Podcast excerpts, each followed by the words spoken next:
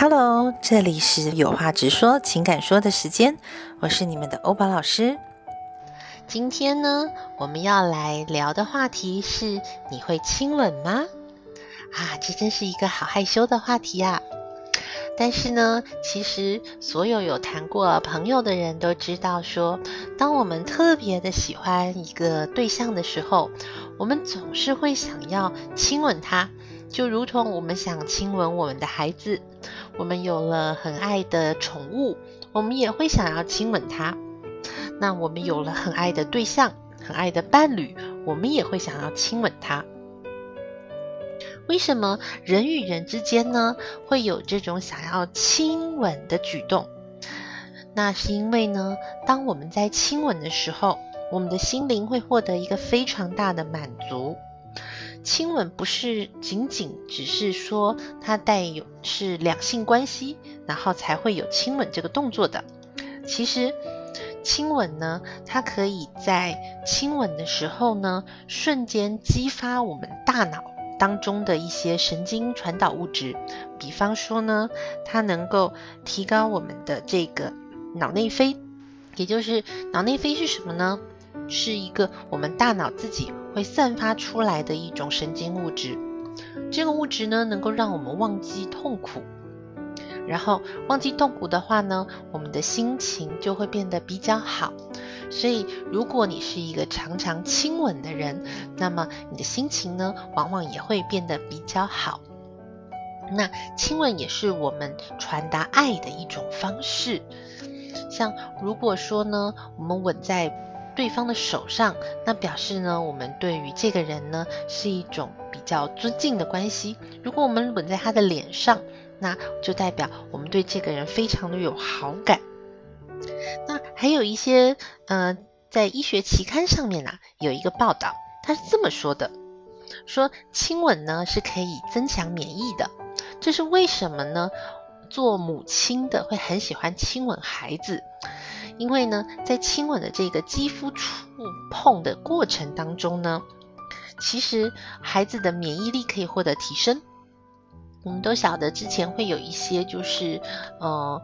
一些就是科学报道告诉我们说，不要太常亲吻孩子，有可能会把嘴巴上的病菌呢带给孩子。可是呢，这个母亲是排外的。所以呢，如果说是母亲亲吻孩子，他会适当的带一些就是外来的病原微生物给孩子。那这孩子呢，可以透过就是因为妈妈在母乳当中也会给他抗体，所以呢，他可以透过这个方式去学习到如何能够提高自己的免疫系统，然后增强自己的免疫力。所以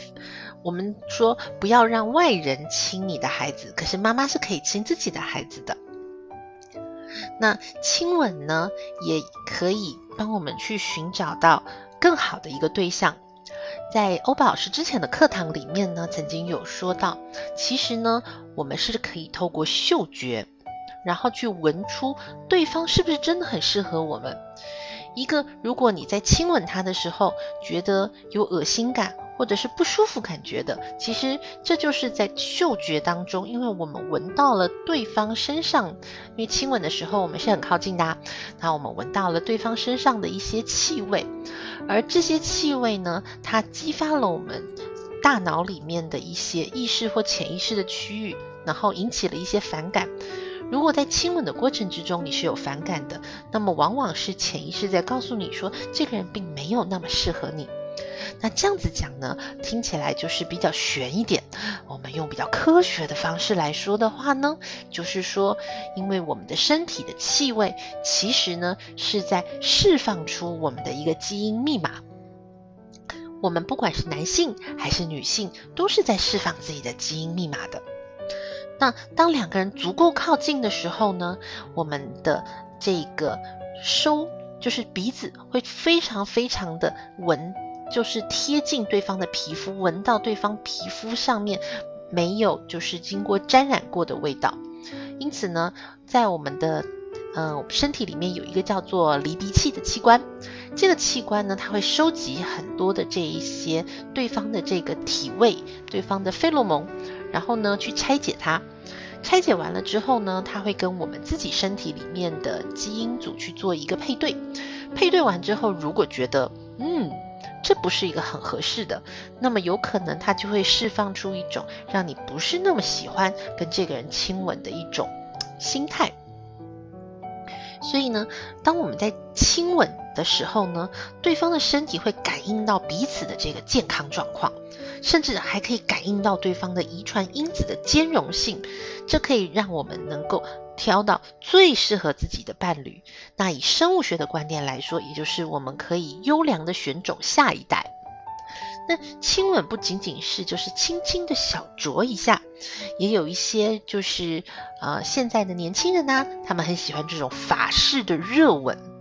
啊。这个法式的热吻呢，特别要跟大家讲一下，如果你是喜欢法式热吻的，那么在亲吻的过程当中呢，还可以燃烧每一次的法式热吻可以燃烧两到六卡的这个热量哦，所以。亲吻还可以帮助我们燃烧热量，因为在吻的这个过程之中，人会变得比较激动。那人变得激动之后，其实热量就会开始大量的燃烧。那当然啦，除了亲吻之外，如果有更进一步的亲密关系，可以燃烧更多的卡路里。也因为是有这样子的一个，就是会让就是男方还有女方会产生一种兴奋的感觉，所以如果你常常去亲吻的话呢？也会除了燃烧卡路里之外，还可以让我们的肌肉变得比较紧实，人就会看起来比较的年轻有活力。这个呢，其实是很容易看到的。我们常常说，一个女孩子啊，她如果谈朋友了，那么她就会看起来特别的幸福，而且看起来特别的年轻。整个这个肌肉的线条呢，都会变得特别的，就是上扬，而且看起来不会那么的松弛。然后不会那么的垂垮，所以这个刚刚从刚刚讲到的，就是亲吻呢，可以增加我们的这个卡路里的消耗，可以让我们看起来变得更年轻。它可以增加我们脑内当中的这个内啡肽，然后的大量分泌，让我们心情变得更平和。那但是呢，在亲吻的过程当中，我们常常会遇到一些很尴尬的事情。这个事情就是，如果说口腔里的气味不太好闻，怎么办呢？那在这里呢，欧巴老师给大家提供两个小配方，一个呢是漱口的小配方，可以呢使用薄荷纯露，在你要亲吻之前帮自己漱漱口，然后呢，你还可以把这个薄荷纯露喝下去。那第二个呢，是我们可以帮自己自制一个润唇膏。大家想想看，我们都很喜欢把润唇膏里面加一些气味。那这些气味哪一种呢？是最能够让在亲吻的时候能够更融入在里面的？很多人会选择柑橘类，但是呢，欧巴老师要告诉大家，如果你在润唇膏里面选择柑橘味的气味，并会在亲吻的这个过程之中感觉到特别的舒心，特别的开心。为什么呢？因为亲吻本身这件事情呢，它是带有一点点的这种费洛蒙感觉的，所以我们要特别选择的是一些像是花香类的。比方说呢，你可以选择橙花，而不是选择甜橙；可以选择依兰，可以选择茉莉。或者是玫瑰，这些带有一些费洛蒙效益的花香类的精油去做润唇膏的一个主体香味，在亲吻的这个过程中，随着两个人的体温，会慢慢的把这个润唇膏上的香味给释放开来，那么两个人就更能够进一步的，就是达到一个更呃满意，或者是呢能够达到一个。更开心的一个境界，那当然也有助于两个人之后的感情发展。好，今天欧宝老师有话直说到此结束，很高兴大家的聆听，我们下次再见。